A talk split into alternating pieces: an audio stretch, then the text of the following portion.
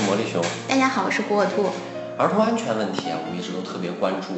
但是呢，对于这个儿童交通安全，我们好像以前大部分都停留在呃关于怎么安全过马路啊、红灯停、绿灯行啊、遵守交通规则这些的。对一些比较基础的这个对教育普及。但是呢，这几年随着私家车的普及啊，儿童这个乘车出行现在也越来越多。那么就有了一个新的一个问题，就是怎么保护儿童在交通工具里边的安全啊？这个我觉得好像还没有引起我们足够的一个重视。对，没错。不知道你没有见过这样一组数据啊？我国每年因为交通事故造成儿童死亡的人数是已经超过了一点八五万人。哇，这么庞大的一个数据，那么它都是因为对于这个安全方面的不够重视造成？对，没错。如果说呃父母家长采取了一定的安全措施的话，我们这个死亡率是可以降低其中百分之七十的。像前几天发生了一个新闻，五月二十五号的时候呢，呃，一辆北京牌照的这个汽车啊，在高速上行驶的时候，妈妈呢是坐在副驾驶的，嗯，有一个六个月大的婴儿是抱在手上的，哦可能这是一个大家都很经常会这样做的一个事情。对他觉得反正我抱在怀里应该是安全的。非常安全的，对。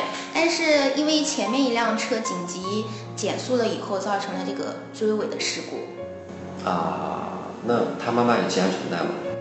嗯，就做好了一切的措施，但是大家可能没想到的是，嗯，就孩子算没抱住。不是因为，嗯，在猛烈撞击以后，就是说这个孩子成为了妈妈的一个人肉气囊。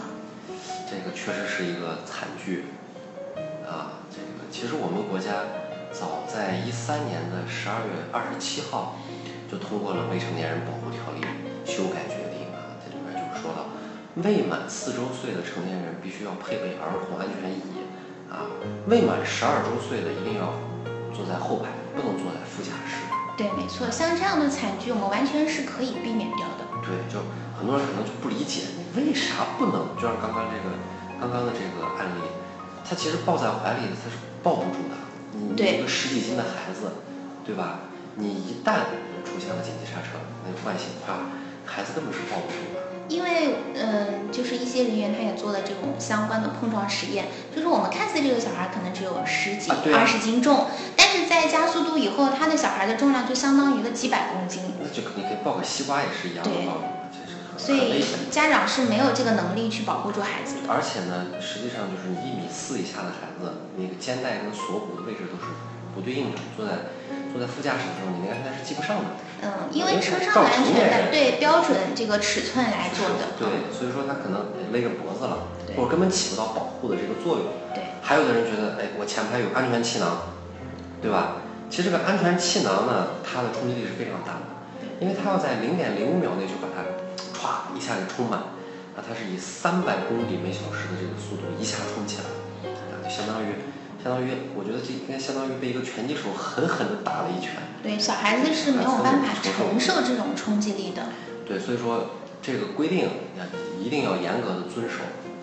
还有就是这个四周岁以下的孩子要用到这个安全座椅的这个问题啊。实际上我看到一个数据说，这个现在国内普及率不足百分之三。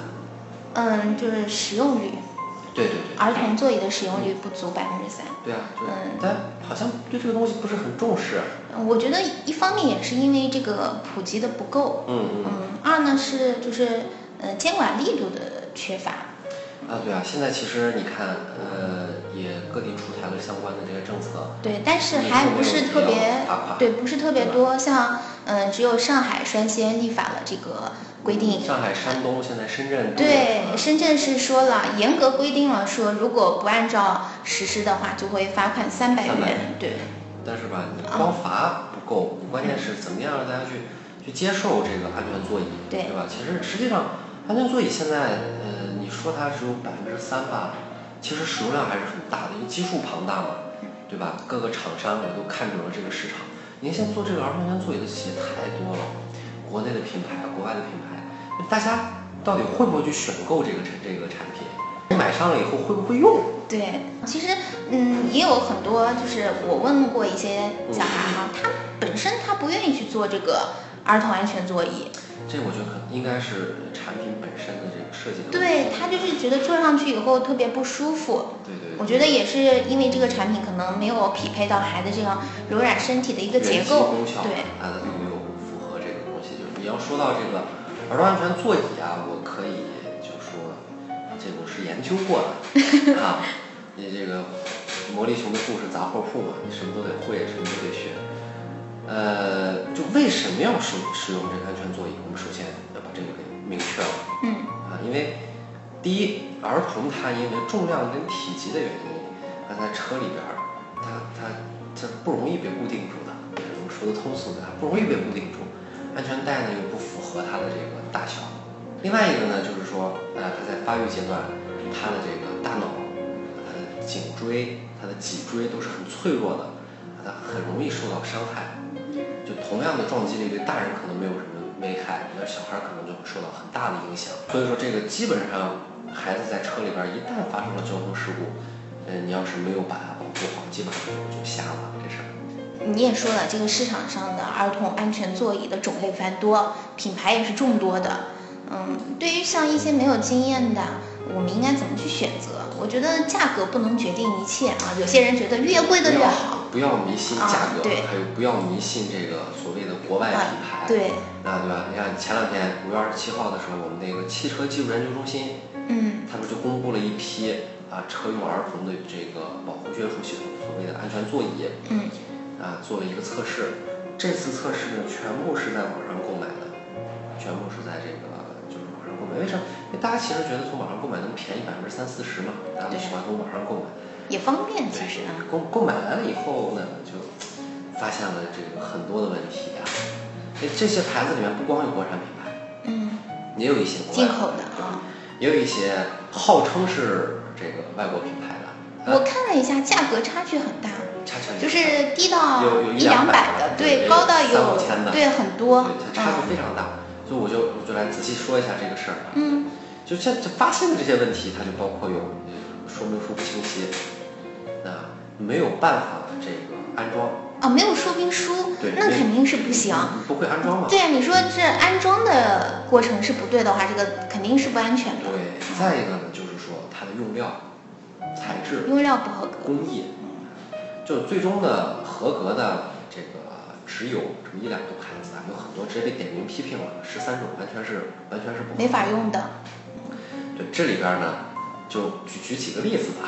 啊，有一个叫 For Baby，啊，你听起来好像是个洋品牌，其实是一个国产。国产啊。价格非常的高，啊，做的东西你看起来好像也很安全很扎实，其实它就是不合格的。还有一些就是特别便宜的，像这个感恩，啊，这个价格我觉得这价格我看了都不敢买。在两百左右左右是吧？没那么便宜，没那么便宜，四五百，四五百做的还很大一个。但是其实我觉得，在大家心里接受的一个价位当中，可能四五百也不算特别低的价格了。但是啊，就这个东西，作为一个能保你孩子好几年安全的，那还有像这个 Zaza Baby，嗯，啊，这号称是英国品牌啊，就不知道是不是英国的，价格很贵，这就是你刚刚说的，价格很贵。但不一定是好东西，不一定是好东西。这个家伙呢，它就出什么问题呢？就是它的这个材料啊、形变量啊，各方面都没有达标。啊，这个整个的，就是现在这些产品呢，一个是规范不够，所以今今天的一个新的一一个消息嘛，九月一号开始，我们这个国家质检局要对所有的这个产品啊，这个儿童安全椅啊，要进行一个强制性认证，一定要符合三 C 的认证标准。才可以上市，嗯，将来买这个产品，看到那种三 C 标志，才可以用。对，那宝宝宝妈们也要记住刚才魔力熊说的那几个品牌，可千万不要购买。呃，我们的儿童安全座椅呢，现在它涉及到可以用到十二岁。那，虽然我们法律上没有强制的去说，啊，你这个十二岁以下的必须使用，对，规定四岁以下。啊，但实际上呢，我觉得就一米四以下的孩子，最好都还是使用这个东西。就是我们以身高更为对，因为你安全带其实是够不着的，你使用这个东西还是相对要安全的多。就像英国的法律规定，它是严格规定到你一米三五以下的孩子，一定要使用这个安全椅。那照你这样说，是不是安全座椅也是根据不同体重或年龄段来分的？对，它一定是这样子的。所以现在我们这个有一些安全座椅，号称是什么跨界、跨年龄通用，从一岁管到十二岁这种，这个东西绝对是不靠谱的。就是为了图方便、图省事儿，肯定是图为了便宜。为了给很多大人觉得这东西很划算，但实际上这个东西呢肯定是不合用的。为什么呢？因为我每一个年龄段的孩子，其实他的需求都是不一样的。对，所以这个产品你看似简单，它其实是技术含量很高的一个产品。功能性的一个东西。对，所以说它其实一零到九个月的孩子，他那个一定需要有一个可以反向安装的装置。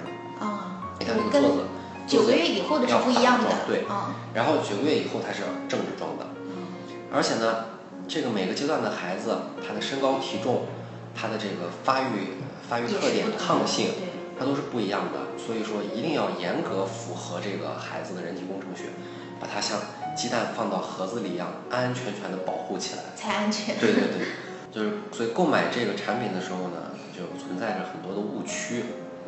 啊，好多人觉得我就买一个通用的，这多便宜嘛，是吧？而且而且这个你说我刚刚说了一个是这个大小可能不合适，对吧？还有一个，它里边用到的这个聚合物材料啊，这些合成材料，它是会老化形变的。就有一个使用的年限，对，它五六年以后它报废了。也不能用了，就买了也是没有用。所以说你不可能一个产品用了那么久对，用不了啊。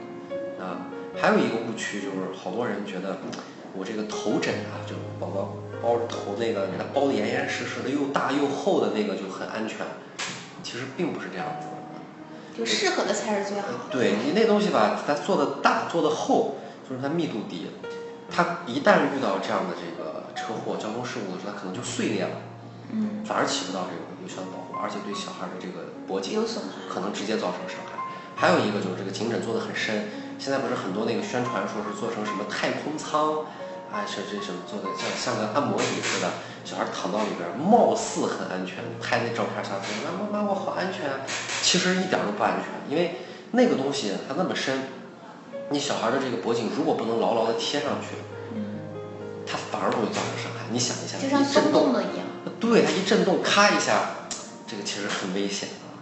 对，还有一个就是，就是好多人觉得这个东西是不是轻了不好呢？的确啊，我说很多就为了省钱嘛，这个产品为什么我刚说价格从一百多的到到四五千的它都有？是吗它有的人他给填充料，他放的是塑料泡沫，塑料泡沫它是有一定的安全性啊，但是你你如果把你家孩子当那快递的包裹里边那点货，你可以用，对吧？这这毕竟是血肉之躯嘛。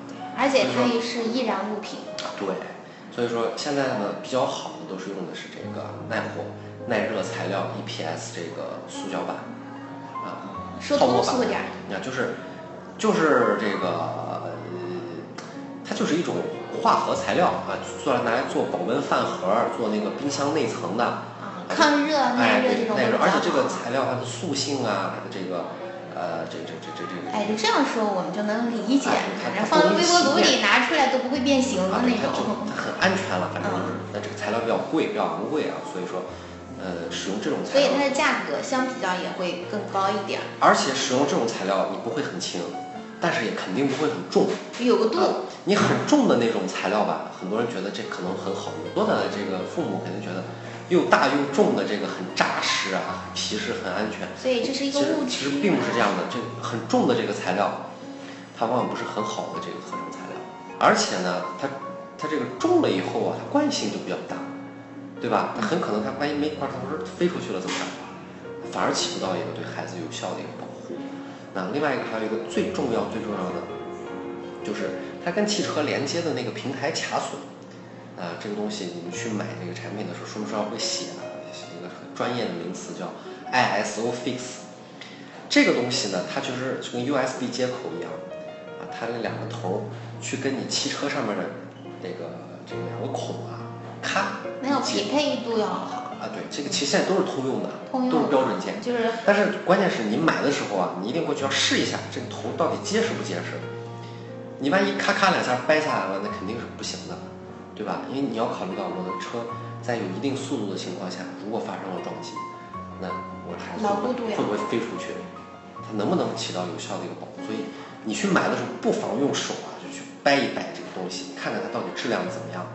那还有就是它的这个五点式安全卡扣，这个五点式安全卡扣呢，它主要目的在于我的这个座椅跟这个这个椅座在连接的时候，用这五点去分散它的那个冲击力。冲击力，嗯。啊，所以看这五点它到底它的这个排布，你不能是这五个点在一块儿啊，这肯定是假冒伪劣产品。它这五个点肯定是均匀的一个哎受力分布，然后呢，跟它能够安全的连接在一起。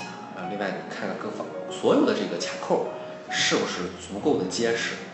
就我觉得你说的这些，我们还是购买的时候要去看一下它的材料材质，是最关键的一个地方。我觉得很重要的就是你去店里面去体验这个产品，嗯，你看看它到底行不行。还有特别重要的一点，就是说我们刚刚说的填充物，还有它外部的这个这个这个外皮纺织物啊，它有没有异味因为这个材料它其实。差距也很大的，这有点像我们说那个毛绒玩具一样。哎，对对对，它其实好多这个东西，他觉得你感觉其实它都是化纤的东西，但其实对孩子的刺激是很大，不一样的。因为孩子有吸入啊，皮肤接触啊。孩子的皮肤是比较嫩的。对啊，所以你一定要看它有没有异味儿，有了这种就千万不要买。去网上购买的这种呢，现在其实都有一个月内可以退货嘛，所以你们一定要注意一点，就是看说明书。它里边印的到底清楚不清楚？要齐全。哎，能不能有效的安装？而不就刚刚这几点，这几个东西检查一下，它到底能不能啊符合你的这个安全标准？我觉得真的，你不妨就暴力的去去使劲的去。我觉得手的这个力量可能都不足以去证明。所以说你要暴力一点嘛，你使劲的去看它到底。当然你别把你自己的那个车的座椅弄坏了，你使劲的去看一看，它到底能不能有效的保护住你的孩子？这事儿真不是开玩笑的。